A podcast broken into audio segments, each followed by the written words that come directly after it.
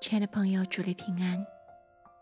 今天我们一起来诵读诗篇第一百二十五篇，从第一节至第五节。倚靠耶和华的人，好像锡安山，永不动摇。众山怎样围绕耶路撒冷，耶和华也照样围绕他的百姓，从今时直到永远。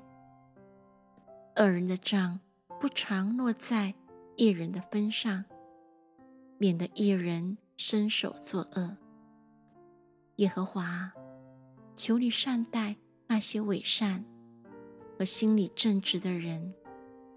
至于那偏行弯曲道路的人，耶和华必使他和作恶的人一同出去受刑。愿平安。归于以色列。